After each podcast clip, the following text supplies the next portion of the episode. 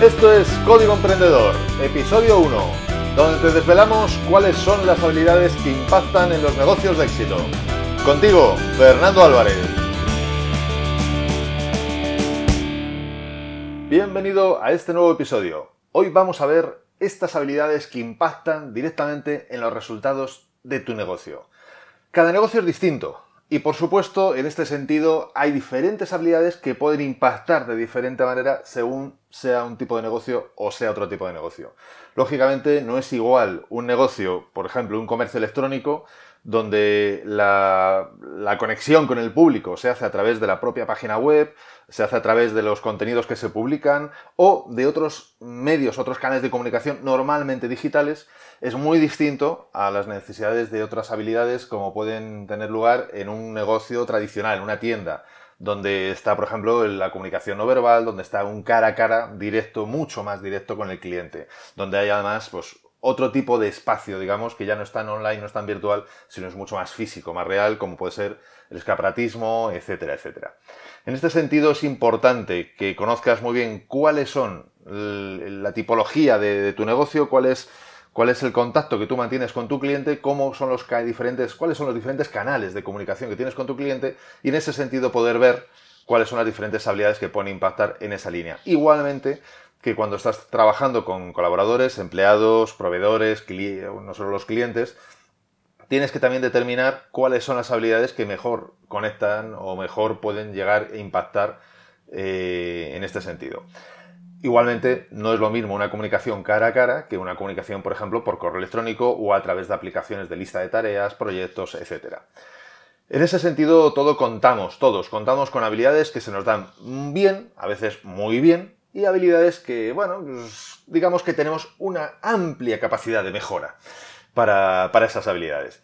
En este sentido, eh, la propuesta que te traigo hoy es que hagas una tabla de dos columnas. O sea, cojas ahora mismo, si puede ser, pares este mismo podcast, cojas lápiz y papel y cojas un folio y lo dividas en dos partes, columna de la izquierda, columna de la derecha.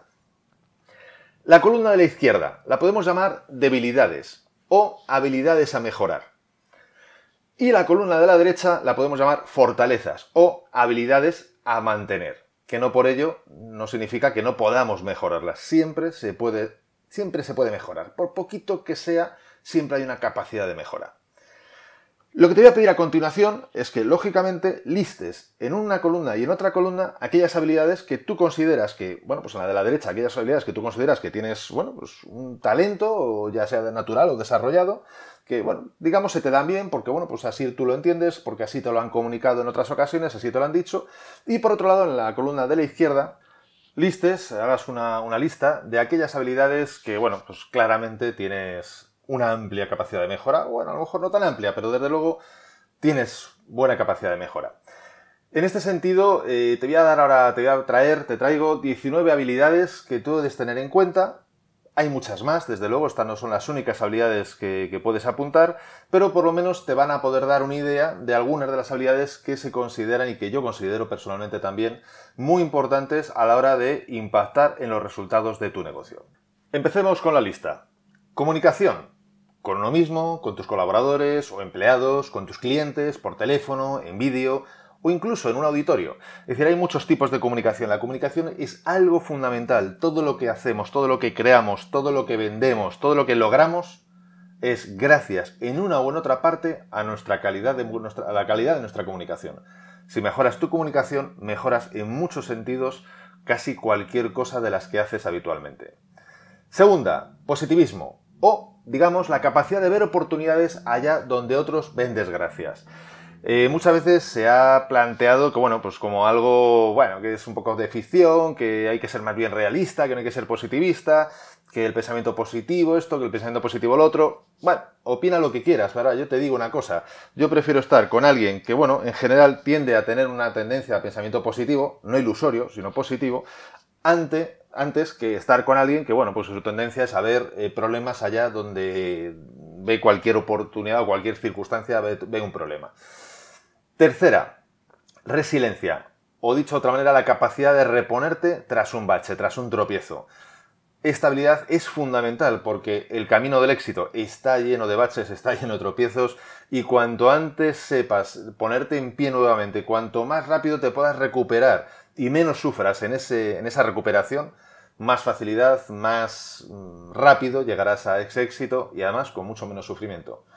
Cuarta, por supuesto, productividad eficiente, es decir, lo que para mí significa poder lograr más resultados con el tiempo y recursos mínimos. No es cuestión de hacer muchas más cosas, sino hacerlo en menor tiempo y con los recursos mínimos necesarios, porque al final un recurso también es un coste.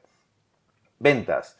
La habilidad de poder dar soluciones a problemas que tienen otras personas. Para mí eso es una venta. Una venta no es intentar colocar a alguien un producto o servicio, sino es poder dar una solución al problema que alguien tiene. Y en consecuencia conllevará posiblemente, es la idea, una transacción económica. O de algún otro tipo. Sexta habilidad que te traigo. Liderazgo e influencia. O dicho de otra manera, ¿cómo se te da de bien influir en otras personas y gustarles hasta el punto que te sigan y voluntariamente deseen hacer lo que les pides o necesitas. Eso sería para mí el liderazgo o la influencia.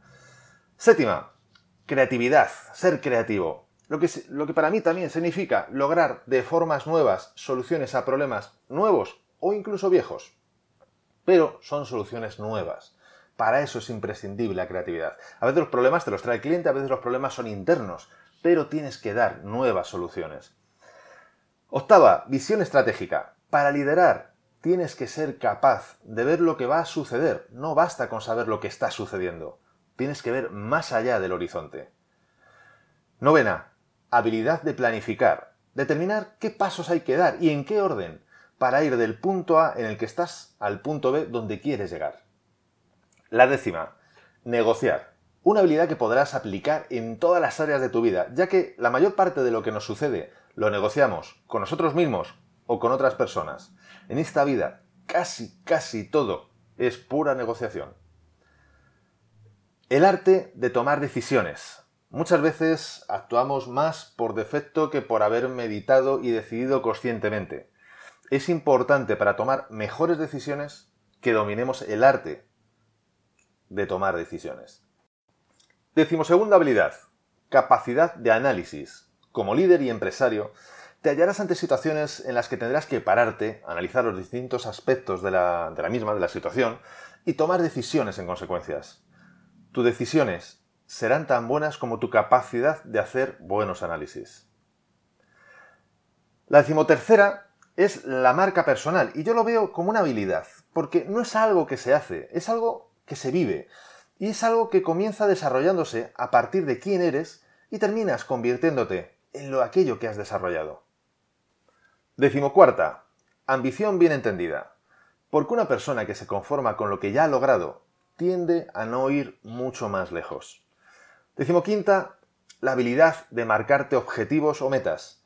Porque si no eres tú quien decide dónde quieres llegar, terminarás allí donde cualquier viento te empuje. La empatía es la habilidad de desarrollar tu capacidad de entender mejor a los demás es equivalente a tu capacidad de crear puentes con otras personas. Para que alguien quiera acercarse a ti, antes debes demostrar tu interés por él o por ella. Decimos séptima, disciplina. Es un ingrediente fundamental del éxito. Todos tenemos muchos momentos que no de no apetecernos eh, hacer lo que hay que hacer, de dejarnos llevar por los vídeos graciosos de que hay en las redes o lo que fuera. Pero aquellos que logran el éxito son los que hacen lo que tienen que hacer cuando tienen que hacerlo, aunque no les apetezca tanto. Decimoctava, habilidad de luchar contra tus propios demonios. Porque todos los tenemos. Barreras que nos dificultan que hagamos lo que tenemos que hacer. En ocasiones vienen como miedos, en otras como creencias. En cualquier caso, tenemos que desarrollar la habilidad de combatirlos y ganarlos. Y la última habilidad que te traigo es la de trabajo en equipo. Si nosotros no sabemos trabajar en equipo, entonces recorreremos un camino muy corto. Hay un proverbio africano que dice, si quieres ir rápido, ve solo.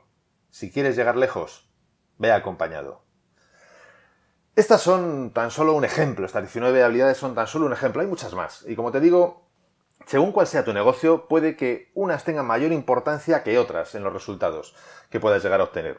Depende de ti el determinar cuáles pueden ser las principales áreas en las que tienes que mejorar o incluso si ya las, tienes un cierto dominio, llegar a un nivel mucho más alto, llegar a la excelencia en esas, en esas actividades. Pero recuérdalo, no pases a otro episodio, no pases a otra cosa. Coge ahora mismo lápiz y papel y haz tu lista. Solo escuchando el podcast no vas a mejorar tus resultados, ni vas a desarrollar tus habilidades. Tienes que poner el conocimiento en acción. Ahí es donde está la clave. Sir Walter Scott dijo, Todo hombre y mujer que han logrado algo en sus vidas son personas que saben adquirir una educación por sí mismas. El mejor momento para ponerte en acción fue ayer. El segundo mejor momento es ahora. Y esto ha sido todo por hoy.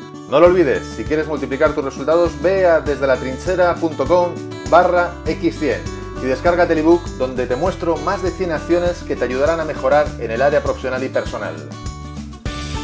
Y nos vemos en el próximo episodio, donde aprenderemos más sobre las habilidades que impactan en tu negocio. Y acuérdate de disfrutar, a no ser que tengas otros planes. Hasta pronto.